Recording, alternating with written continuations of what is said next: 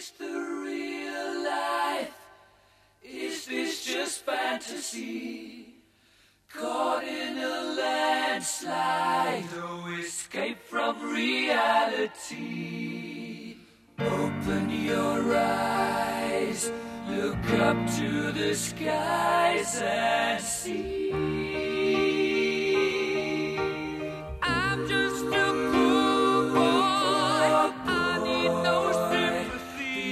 Cause I'm easy come, easy go, little high. Any way the wind blows doesn't really matter.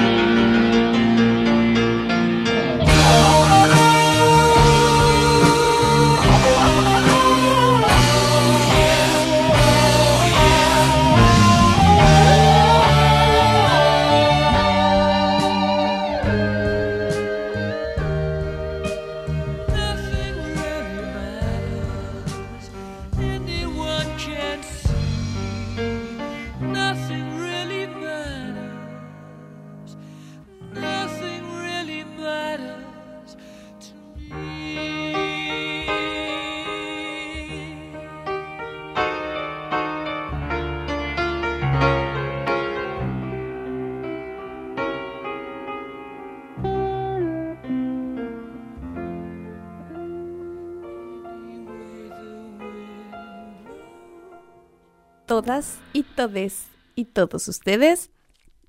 Bienvenidos a este nuestro programa de Todo para Todes, eh, nuestro tercer programa ya. Continuamos con el ciclo de mujeres, pero decidimos hacer una pequeña pausa porque mañana, como todo el mundo, todas y todos sabemos, es el Día del Amigo, así que bueno, hemos preparado un especial que esperamos sea de su total agrado. Les recordamos, estamos eh, por MG Radio, pueden contactarse al programa al 2133 2260 o 4851 7892. Volvemos a repetir los teléfonos 2133 2260 y 4851 7892. También nos pueden contactar vía WhatsApp al 11 70 05 21 96. Bueno, y arrancamos. ¿Qué podemos decir del Día del Amigo? Bueno, la festividad como tal eh, tiene, bueno, algunos orígenes y a lo largo y ancho de Latinoamérica tiene ciertas variaciones, pero lo principal es esto, celebrar la amistad. Pero ¿por qué es importante celebrar la amistad? Y hay otra pregunta que viene detrás. ¿Por qué tenemos amigos? O amigas o amigues. Pero ¿por qué hay este lazo de amistad? ¿Por qué el ser humano necesita de este tipo de lazos? Bueno, en realidad como ya lo hemos mencionado eh, alguna vez, el ser humano es un ser biopsicosocial. ¿Qué quiere decir? Que sí o sí, para su desarrollo y para su salud mental y emocional, necesita establecer vínculos afectivos. Una persona en una isla o aislado totalmente del mundo, aislado totalmente del mundo, va a empezar a padecer eh, de ciertos trastornos. Sí, bueno, hay un millón de casos al respecto, como son los niños o niñas que han sido separados, separadas de la sociedad por eh, diferentes razones. Entonces hay un niño que por alguna razón que nadie sabe crece en medio de la selva, no va a tener el mismo desarrollo, porque su socialización está basada con seres que no son humanos. No quiere decir que no socialice. Bien, entonces como que ya esto nos da una idea. Niña, el caso de una niña en Estados Unidos en la década de los 60, que su padre eh, la encerró y la separó. Y eh, vivió literalmente atada a la pata de la cama. Entonces, cuando fue rescatada, y había permanecido ya siete años en cautiverio, no había desarrollado parte de su cerebro, ¿sí? Y eh, no se pudo hacer mucho por ella. No pudo aprender a hablar, no pudo aprender a desarrollar todas las herramientas que tenemos nosotros a disposición, que contamos con lenguaje verbal y no verbal, etc. Es naturalmente fundamental para el ser humano estar en contacto con otras personas. Pero no solamente estar en contacto, sino establecer lazos. Ahora, eh, como bien se pueden dar cuenta, yo soy colombiana y algo que me sorprende de este hermoso y maravilloso país es la importancia de la amistad. La amistad no es algo que pueda relegarse como quizás en otras sociedades. La amistad es fundamental y no es gratuita tampoco. Eh, esta nación ha sido forjada a partir de la migración. Personas que han dejado su familia cruzando el océano, la gran mayoría, para venir a establecerse a una tierra totalmente desconocida. Por supuesto, el lazo más cercano que se establece con en esta nueva tierra maravillosa se establece con la persona más parecida a uno. ¿Y quién puede ser? Otra persona que pasó por la misma situación, que viene del mismo lugar, que conoce a las mismas personas. Entonces la migración empezó a establecer lazos y conexiones fuertes y empieza también a construirse un vínculo de complicidad fundamental y de apoyo y de contención. Entonces, poder celebrar esto en un día eh, también es eh, maravilloso. Ahora, ¿por qué se celebra el 20 de julio? Se van a morir de risa, porque el hombre llegó a la luna. ¡Ja! ¿Por qué? No lo sé, hasta ya no alcancé a llegar, no alcanzó a llegar nuestra investigación. Pero lo que sí es seguro es que se conmemora el 20 de julio porque es la fecha en la que el hombre llegó a la luna. Porque llegó un hombre a la luna, digo, no llegó una chica, si no hubiéramos dicho sí, porque la mujer llegó a la luna, ¿no? En 1969. Entonces Argentina, Brasil y Uruguay establecieron esta fecha. Ahora, la fiesta, fiesta, el modo fiesta, el modo parranda, viene de Paraguay del antecedente que tenemos con la Cruzada Mundial de la Amistad, que nació en 1958, un 30 de julio, y eh, fue propuesta por el doctor Ramón Artemio Bracho en Puerto Pinasco. La idea era promover la cultura de la paz, ¿sí? Eh, la cultura del intercambio, de la socialización. Pero pues estos lazos fraternos son mucho más que socialización, ¿sí?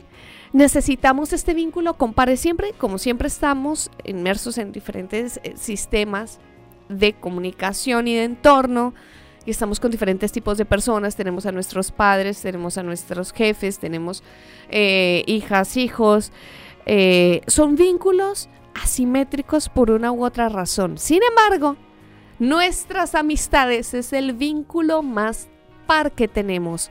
Casi que es una hermandad elegida, porque esa es otra. No se puede elegir la familia. No podemos elegir ni la condición social, ni el tipo de valores, de cultura o de religión que va a tener el lugar donde nacemos, pero podemos elegir a nuestros amigos. Y es ahí lo maravilloso, porque a pesar de multitud de dificultades por las que puede atravesar una amistad, se sigue eligiendo. Se sigue eligiendo desde un lugar mucho más libre quizás que el de pareja, porque en el de pareja hay un montón de expectativas que se cargan en ese vínculo y muchos factores entran en juego, pero en la amistad es, es, es como es. Así que pues estamos muy felices de poder celebrar este día.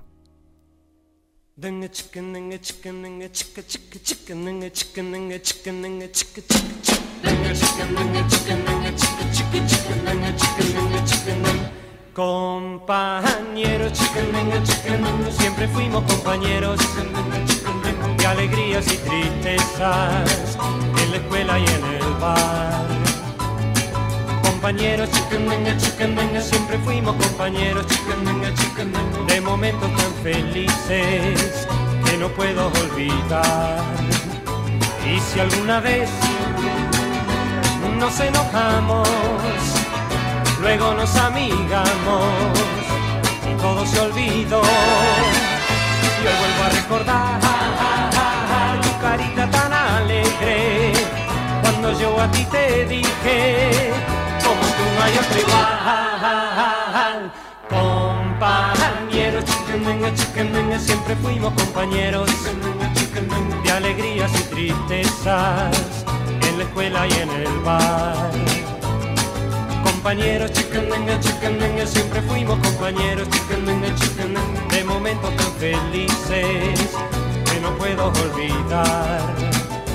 Y si alguna vez nos enojamos, luego nos amigamos y todo se olvidó. Yo vuelvo a recordar tu carita tan alegre cuando yo a ti te dije, como tú no hay otro igual. Compañeros, chicandenga, siempre fuimos compañeros de alegrías y tristezas en la escuela y en el bar. Compañeros, chiquendenga, chiquendenga, siempre fuimos compañeros, chiquendenga, la la la la la la la la la la la la la Compañeros, siempre fuimos compañeros, la la la la la la la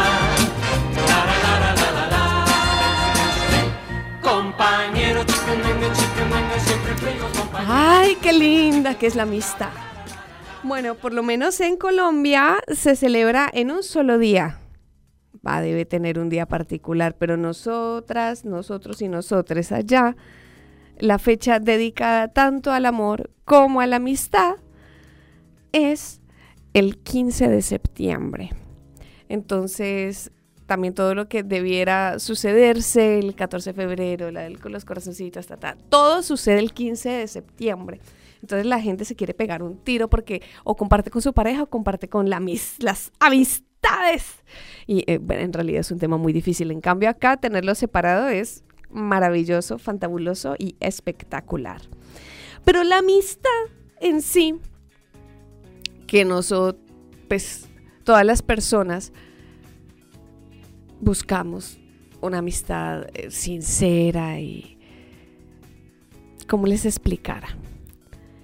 En cada ámbito encontramos a otra persona que, con la que compaginamos y queremos establecer esta amistad. Y puede ser que sea con los mismos valores o puede ser que sea con los valores contrarios, pero son personas con las que nosotros sentimos membresía. Es un grupo al que pertenecemos. Y eso nos da dos marcas, una de identidad y una de otra edad. O sea, nosotros somos los cuatro, nosotras somos las cinco, nosotras somos los siete, pero no somos como esos otros. Fuchi. Y se va retroalimentando dentro del grupo este sentido de pertenencia. No, claro, porque yo la voy con Pepito. Yo la voy con Susanita y sé que Susanita la va conmigo. Y esta conexión, esta membresía nos otorga también identidad. ¿Sí? Es muy loco. Muy loco porque viene y no viene de nosotros ni de nosotras, ni de nosotras tampoco. Viene del exterior. Pero decidimos, es, como si pusiéramos un filtro donde pudiésemos ah, regularizar qué es lo que entra y qué es lo que sale, con quién me vinculo, con quién. En este orden de ideas es que viene esta frase de dime con quién andas y te diré quién eres porque se comparte este mismo orden de valores. En la antigua Grecia, por ejemplo, era muy común que se hicieran los simposios, por ejemplo. Entonces, en el gimnasio o en alguna casa, un círculo de varones, porque, bueno, ya hablamos sobre qué pasaba en la antigüedad con la mujer y por qué estaba recluida a eh, todo el ámbito privado en el oicos en su casa, en la administración del hogar. Los hombres tenían este compartir y era donde se debatía, donde eh, se escuchaban los diálogos eh, de Platón, donde se hacían negociaciones, donde, bueno, se conversaba de la vida. Obviamente estamos hablando de los hombres ricos, ¿no? Que tenían todo el poder para hacer este tipo de cosas. En el que todos recostados, cada uno, es muy Hollywood igual pero medio así. Todos reclinados, eh, con uvitas y vino y festín y... Bueno, unos intercambios inimaginables en términos económicos, en términos sexuales, en términos políticos, que van todo desde la naturalidad. ¿No? En Roma pasaba lo mismo. Solamente que con la diferencia había negociaciones en tipos de pederastía.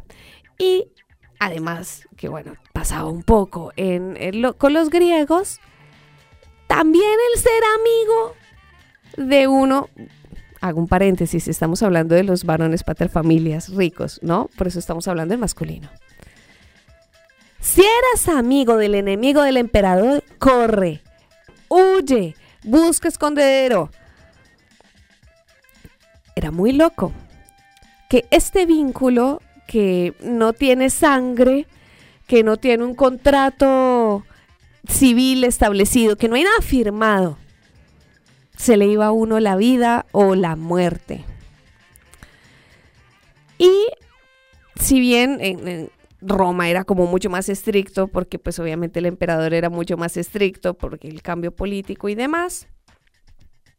En Grecia empezamos a notar los primeros lazos de amistad entre el ser humano y los perritos.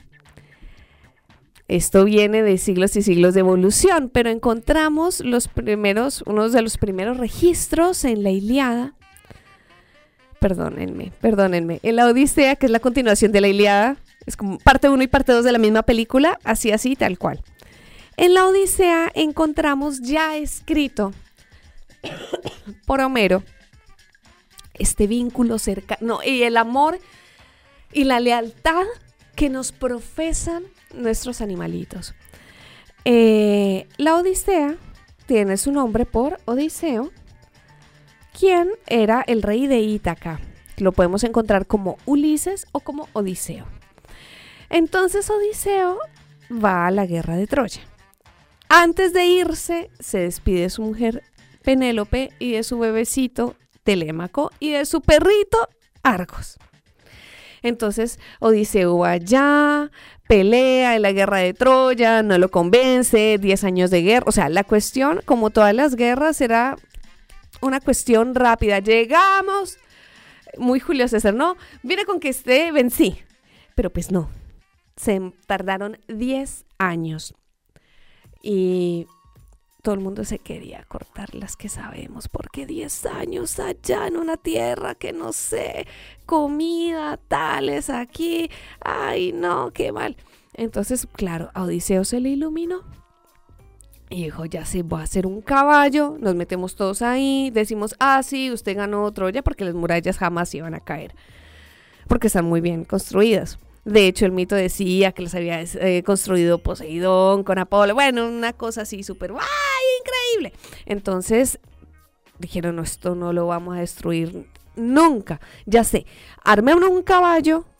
Decimos que dejamos a uno por ahí que diga, ay no, sí, vea, los griegos se, se, les chichó chi, se les chichó chi, y se fueron y dejaron el caballo, que todo bien, que todo bien, que aquí nada pasó. Bueno, lo que sabemos, entraron el caballo, va, va, va, los griegos ganaron, ti, ti, ti, chun, ya armaron el regreso. Odiseo se puso a torear a Poseidón, entonces Poseidón lo hizo así, perderse durante otros 10 años. Y cuando volvió, su casa, su isla, estuvo invadida por pretendientes que, creyéndolo muerto, querían casarse con su mujer para quedarse con la isla. Y pues obviamente se comieron todo lo de la isla, ¿no? una cosa así terrible. Llegó tan así que nadie lo reconoció. Y Atenea, su eterna protectora, lo disfrazó de mendigo. Y adivinen quién fue el único en toda la isla que se dio cuenta que era Odiseo. Sí, sí, su perrito Argos. 20 años duró esperando Arguitos a Odiseo porque no se podía morir sin ver a su amo de vuelta. Y Arguitos, cuando Odiseo lo agarró entre sus brazos, ahí sí, Arguitos se pudo dejar morir. Y obviamente Odiseo lloró, cualquier persona hubiera llegado, hubiera llorado. Yo lloré.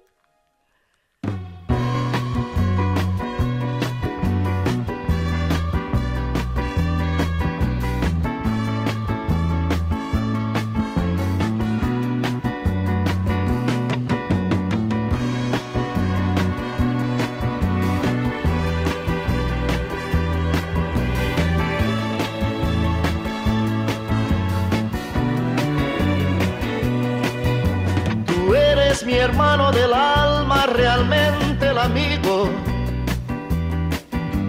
que en todo camino y jornada está siempre conmigo. Aunque eres un hombre, aún tienes alma de niño. Aquel que me da su amistad, su respeto y cariño Recuerdo que juntos pasamos muy duros momentos y tú no cambiaste por fuertes que fueran los vientos.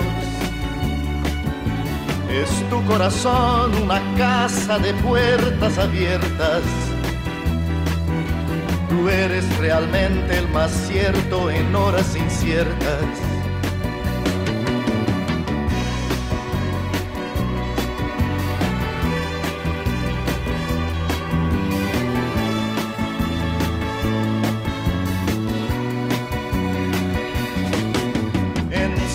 Ciertos momentos difíciles que hay en la vida, buscamos a quien nos ayude a encontrar la salida. Y aquella palabra de fuerza y de fe que me has dado, me da la certeza que siempre estuviste a mi lado.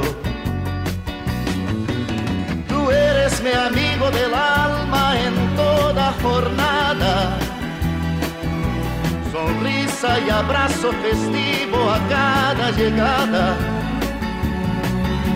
Me dices verdades tan grandes con frases abiertas. Tú eres realmente más cierto de horas inciertas.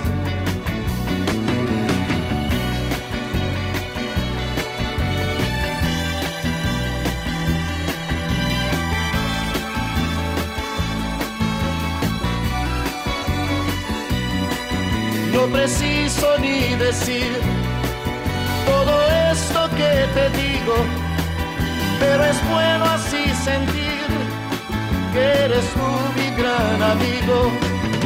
No preciso ni decir todo eso que te digo, pero es bueno así sentir que yo tengo un gran amigo. No preciso ni decir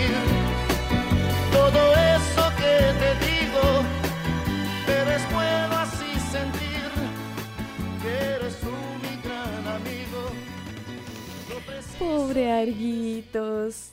Bueno, antes de continuar, quería agradecerle mucho a Franco, a Dante, a Kevin por sus mensajes. Muy, muy feliz día del amigo anticipado también para todos ustedes.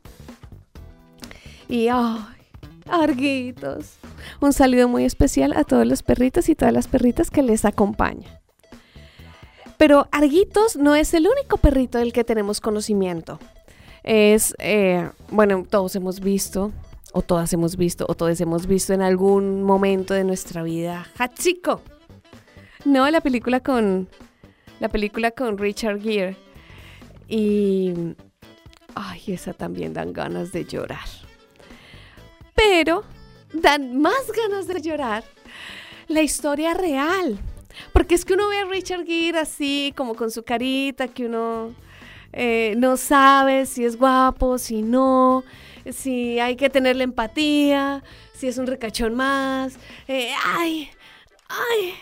Sí, el pellito que aparece en la película pues es súper divino, pero tampoco uno como que no sé, es como, mm, hay algo que falta, pero cuando leemos la historia real de 1928, en la que efectivamente un profesor japonés tomaba su tren para ir a trabajar y encontraba pues a Hachiko ahí como, ay papito, ya, váyase para la casa, ya, ya, yo me voy en el tren y ya.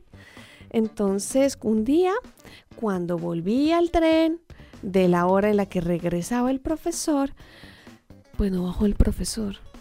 Y Hachiko se quedó allí, se quedó ahí el pobrecito esperando hasta que llegara.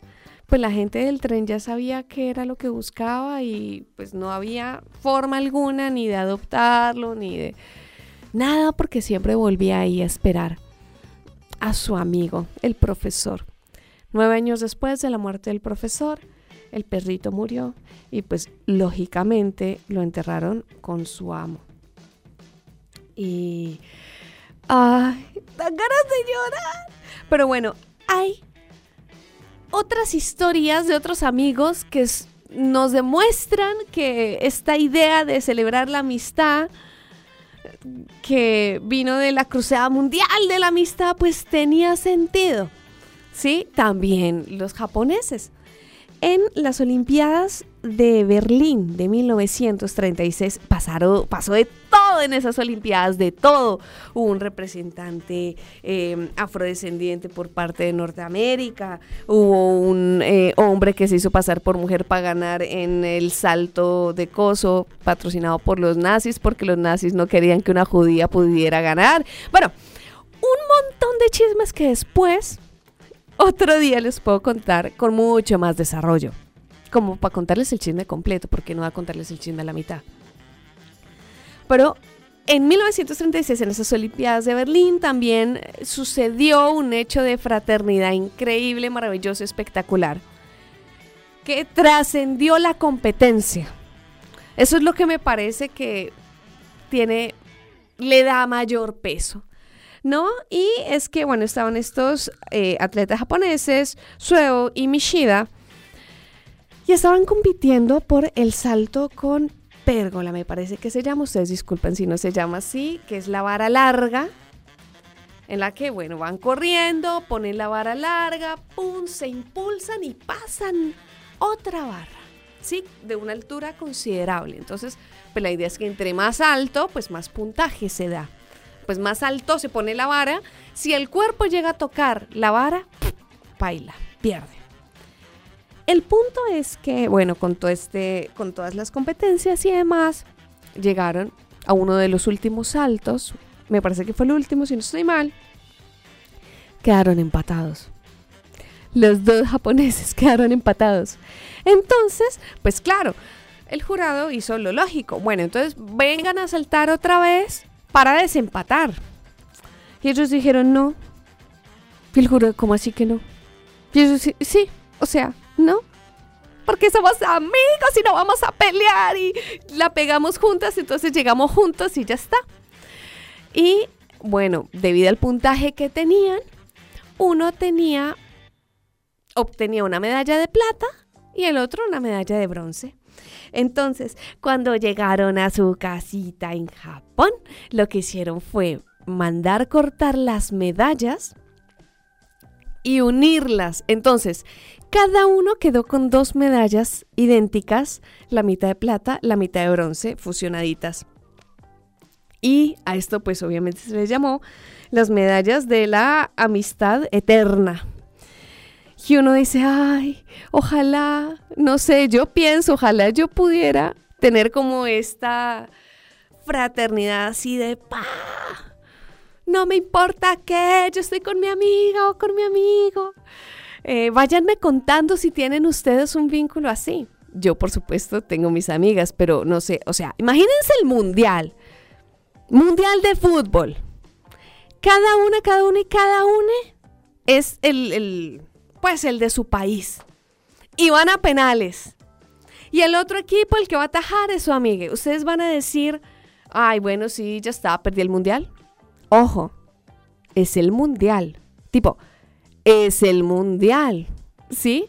Ahora para, pues, para nosotros, para nosotras, es mucho más fácil digerir el tema de la globalización porque nacimos en la generación de transición. Entonces, no sé, lo más lejos que yo estoy de China es un clic. Pero antes, un evento mundial de las proporciones como las Olimpiadas, ¿sí?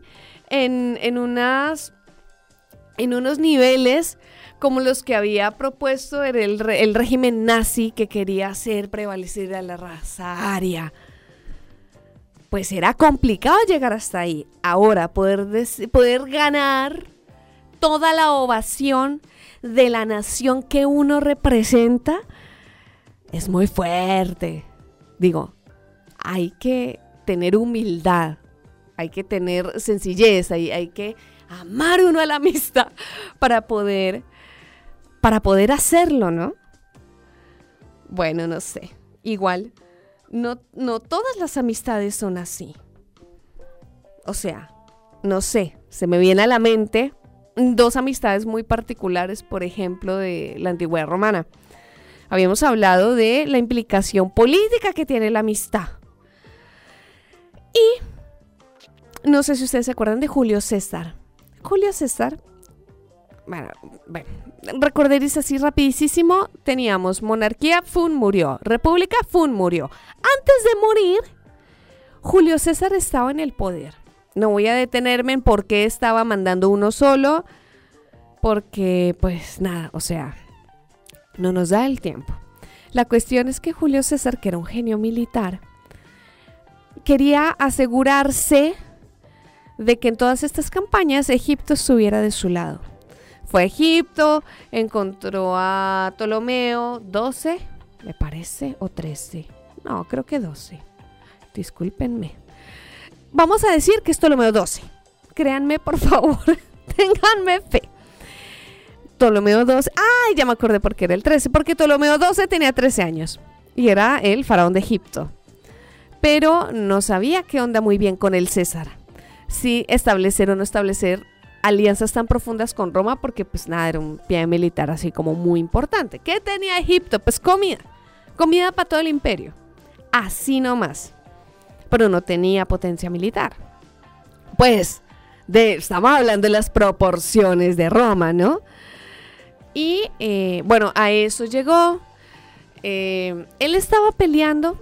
Había habido un triunvirato años atrás en los que tres compartían el poder: Craso, Pompeyo y César. Pasaron cosas, dijo Macri, bli, bli, bli, bli, pum, pum, pum, pum. Llegábamos a este momento del relato en que estaba César solo, pero estaba peleando con Pompeyo. Por el tema del poder y qué sé yo, la gente amaba a César porque el tipo todo lo que conquistaba lo repartía con toda la gente. Había propuesto una reforma agraria en la que los senadores que tenían toda esta cantidad inconmensurable de tierra, pues repartieran y o pagaran más impuestos. Pues, pues a los senadores estaban también que se querían cortar aquellas, o sea, no. Y en medio de todo eso, César está peleando con Pompeyo por, pues, por poder.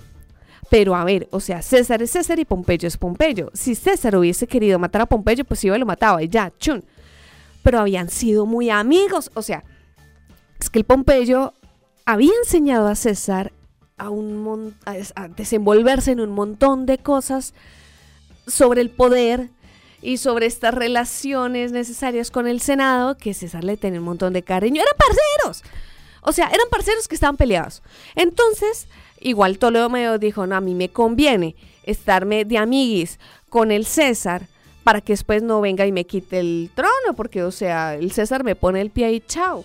Con toda la cantidad de milicia que tiene, paila. Pues, ¿qué se le ocurre? A él no sé, pero muy, muy seguramente a sus consejeros, entregale de regalo la cabeza de Pompeyo. O sea, imagínense, ustedes están así normal con su vida, con su amigo peleado, y llega otro que quiere ser amigo suyo y le trae la cabeza del amigo peleado. No, pues obviamente César dijo, no, nada que ver. Uche, fuchi. Entonces buscó a la hermana de Ptolomeo, que era Cleopatra, que era una tipa sumamente inteligente, increíblemente preparada, o sea, pero gente preparada y Cleopatra. Sabía seis idiomas, pero no es que los... Ay, chamuyo un poquito. No, hablaba perfectamente, escribía perfectamente, leía perfectamente.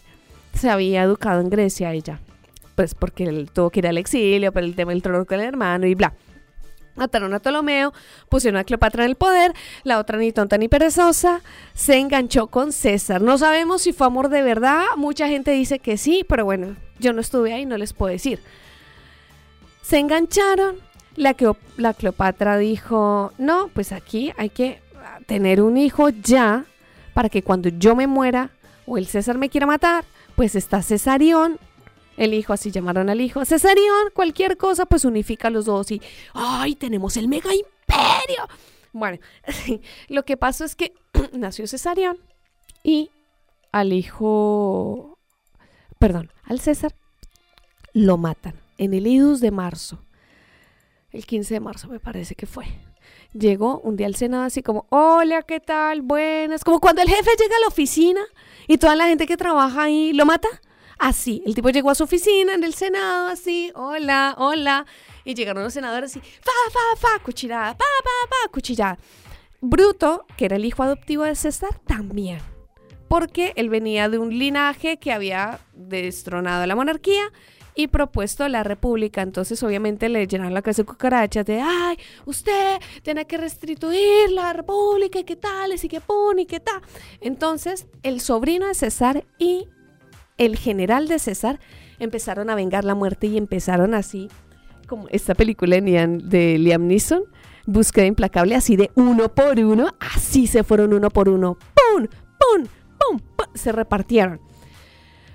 Octavio fue por el oriente, no, occidente. Bueno, la cuestión es que a Marco Antonio, que era el general, que era el parcero amigo de César, porque era el segundo al mando después de César, le tocó Egipto. Y bueno, pues obviamente hizo la limpieza que le correspondía y, oh, estamos en problemas, porque entonces ya solamente queda el poder entre Octavio y Marco Antonio y la gente no sabía quién apoyar.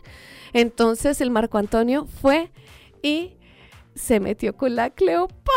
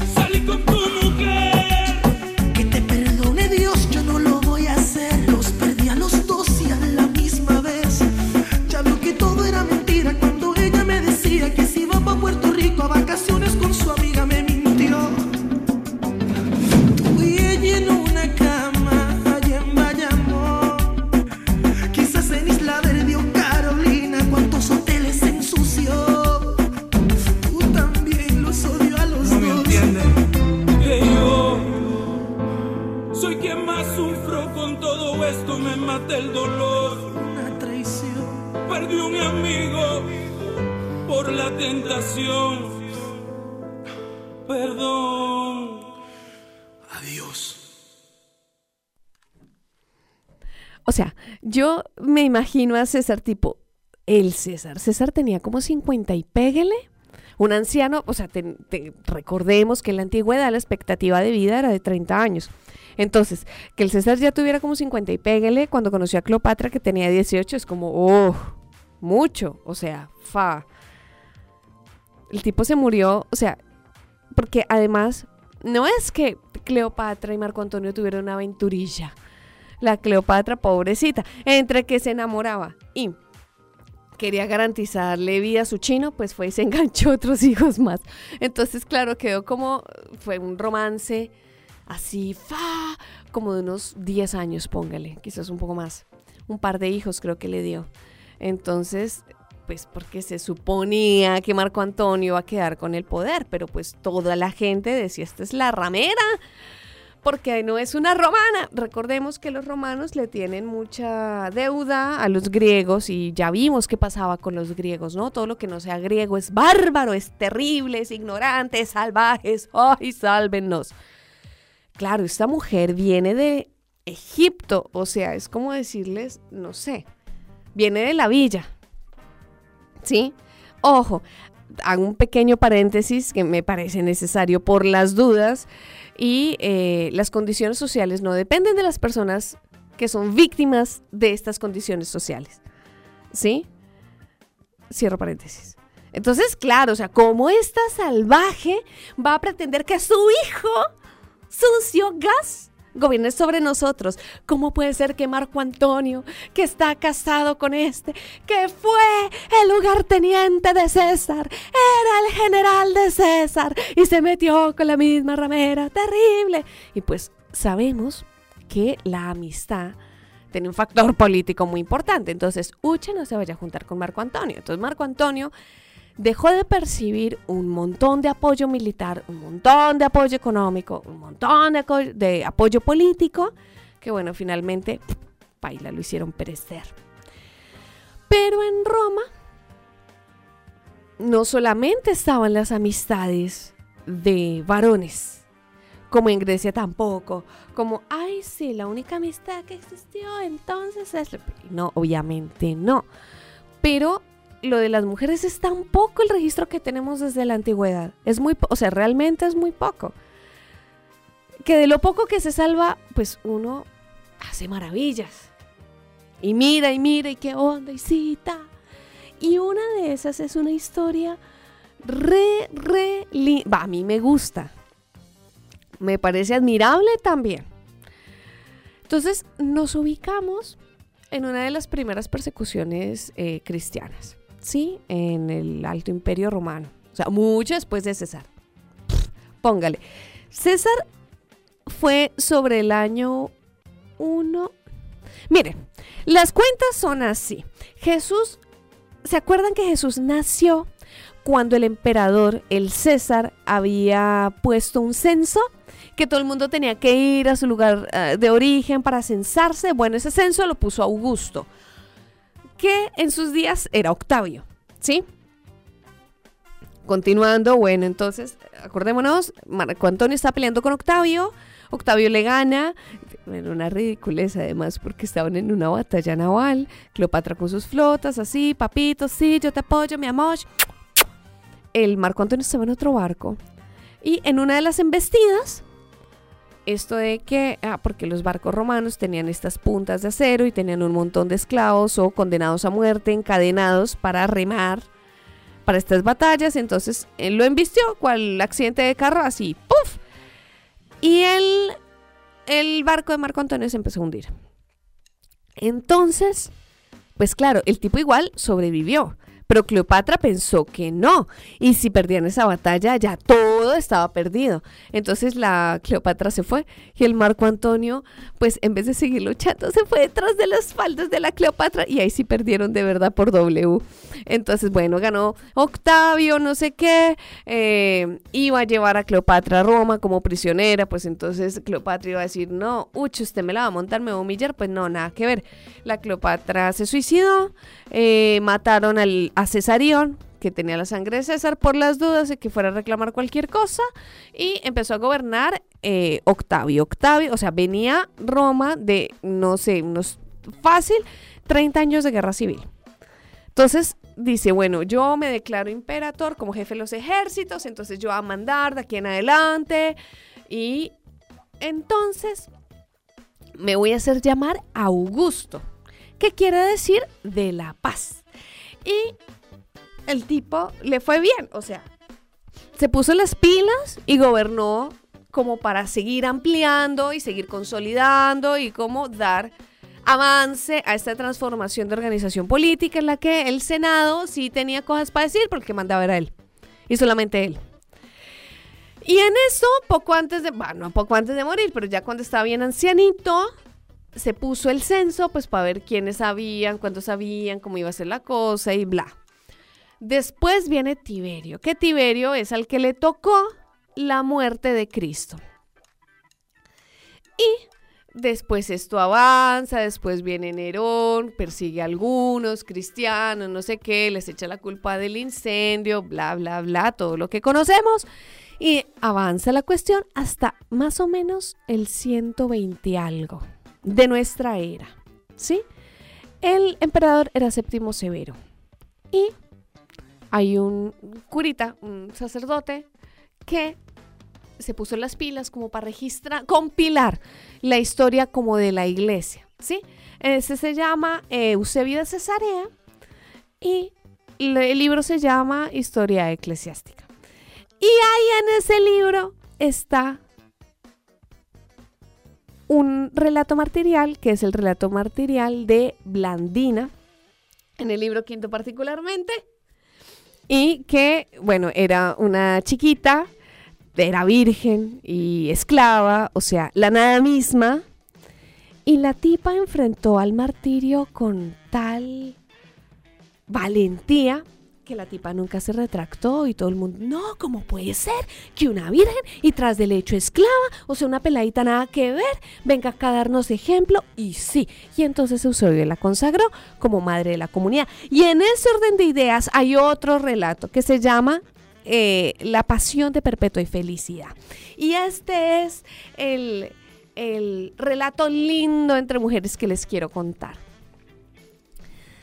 Perpetua era una mujer rica, muy rica, pero del verbo wash, rica. Hija de un pater familias muy importante de Cartago, que queda en África. Y eh, bueno, ella se convierte al cristianismo, ella es cristiana. Pero la tipa es súper educada, es una grosa.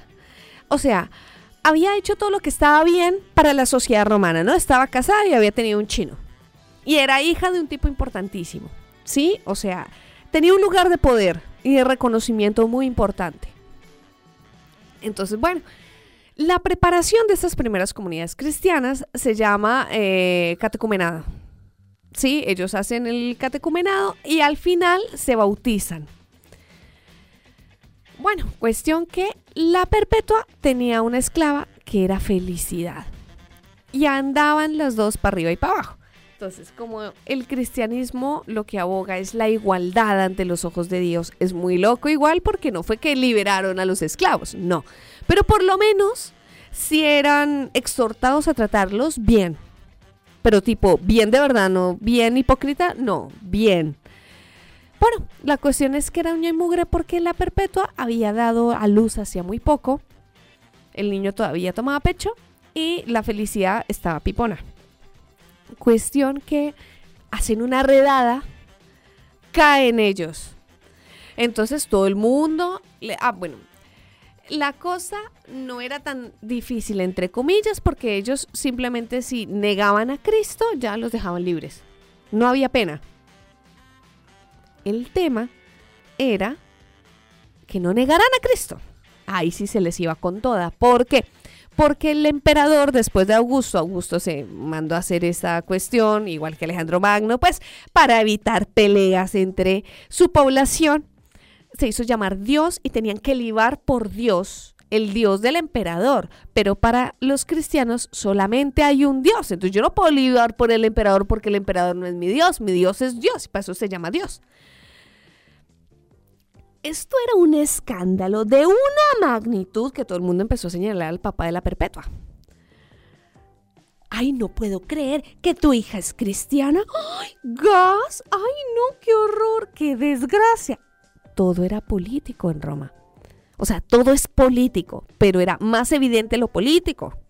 Sí, el tipo le empezaban a cortar la cara y quebraba directamente. Nada, o sea, era el escarnio público político eh, ante todo, sí, ante los impuestos, ante los funcionarios, eran como, ay, tú, mm, ya. Entonces todo el mundo fue y le dijo, Perpetua, mamita, mire usted. Mm". El tipo fue allá, pero ¿por qué? ¿Yo qué hice? Yo no la crié así. Pero considere, mire que yo estoy viejito. Es que usted no tiene corazón en ese pecho. Usted no se da cuenta que su pobre hijo es el que va a pagar las consecuencias de su vagabundería con esos cristianos. ¡Ah! Porque claro, el run run era que los cristianos se comían a los niños vivos, que tenían unas orgías terribles, porque ellos tenían reuniones secretas. Pero las reuniones secretas era una protomisa. O sea, la versión más antigua y más rústica de una misa.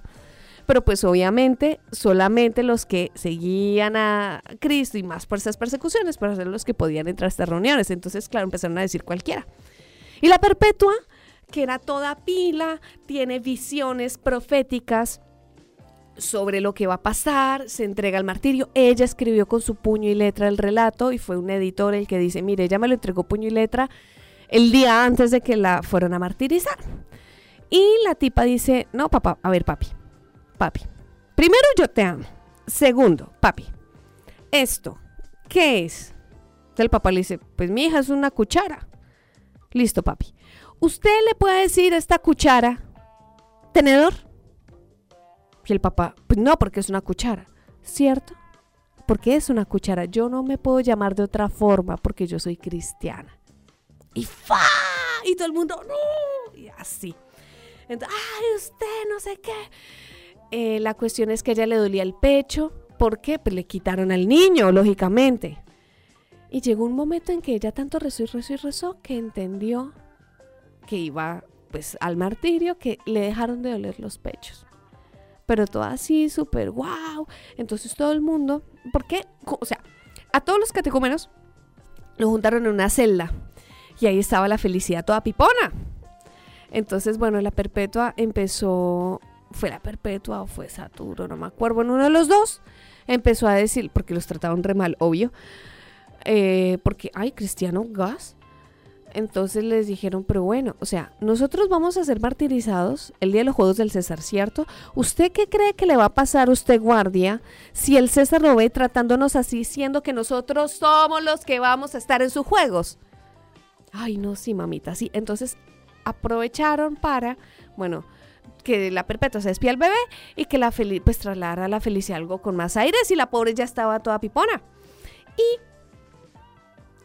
tenían mucho miedo porque por la ley romana una mujer en estado de gestación no podía ser ejecutada. Ya estaban programados los juegos. Así que si la tipa no daba luz, tenía que ser ejecutada con la siguiente tanda. Y la siguiente tanda eran rateros, matones, etcétera, etcétera. Entonces todo el mundo se puso así a rezar, ay Diosito, sí, ay Diosito, sí, por favor que la felicidad eh, tenga al niño ya, con eso puede morir con nosotros. Y la felicidad, sí, por favor, Dios mío, sí, por favor, que nazca ya, que nazca ya, que nazca ya, que nazca ya. Efectivamente el niño nace. De hecho, eh, él empieza a gritar del dolor de parto y el guardia se le, se le burla. ¡Ja! Si así está gritando ahora que está teniendo un chino, ya le debe gritar allá cuando las fieras se la coman. Y la tipa le dice, otra cosa así súper genial. Ahora yo soy la que está gritando, porque yo estoy teniendo al chino. Pero cuando esté martirizándome en la arena, que me estén comiendo las fieras, va a ser Cristo el que esté en mí. Y no voy a gritar, porque es Dios, no yo. Y todo el mundo. Uh, uh", no, así como súper guau. Entonces llegó el día. Llegó el día. La felicidad recién parida con la perpetua. La perpetua no la dejó sola ni un minuto. Y todo el mundo se sorprendía de que una gran patrona, de que una gran señora romana estuviera cuidando a una esclava. Y cuando llegó el, el león o una leona, fue una leona un leopardo, una leona, se le fue con toda. Eh, bueno, la logró esquivar y se lo, se lo mató a Saturo, que era uno de los, de los que estaban ahí. Y llegó una vaca. Y cuentan que la vaca, o sea, la perpetua como que no casó media, pero la vaca la embistió. Y cuando cayó como que reaccionó, hizo dos cosas. Primero se cubrió porque le había levantado como la trucita de túnica que les había dejado para el martirio. Estaba vuelta nada, o sea, ya, la habían corneado, ya estaba herida. Y fue a buscar a Felicidad. Y nada, se agarraron de las, pues estuvieron ahí cerquita las dos hasta que les llegó el momento de las, de las bestias. Eh, finalmente se salvó Perpetua, pero pues obviamente los que se salvaban igual iba un gladiador y las ejecutaba y cuentan que, o sea, ella lo había visto en visiones. El tipo la embarraba y le estaba haciendo doler el cuello, entonces ella le llevó bien la mano al cuello y le ayudó y y Roma quedó conmocionada sobre cómo murieron esas personas cantando himnos y cómo una gran señora romana estuvo cuidando todo el tiempo a su esclava, porque no era su esclava, era su amiga. Y con esto nos despedimos. Fue un placer estar con ustedes. Nos vemos la próxima. Chao.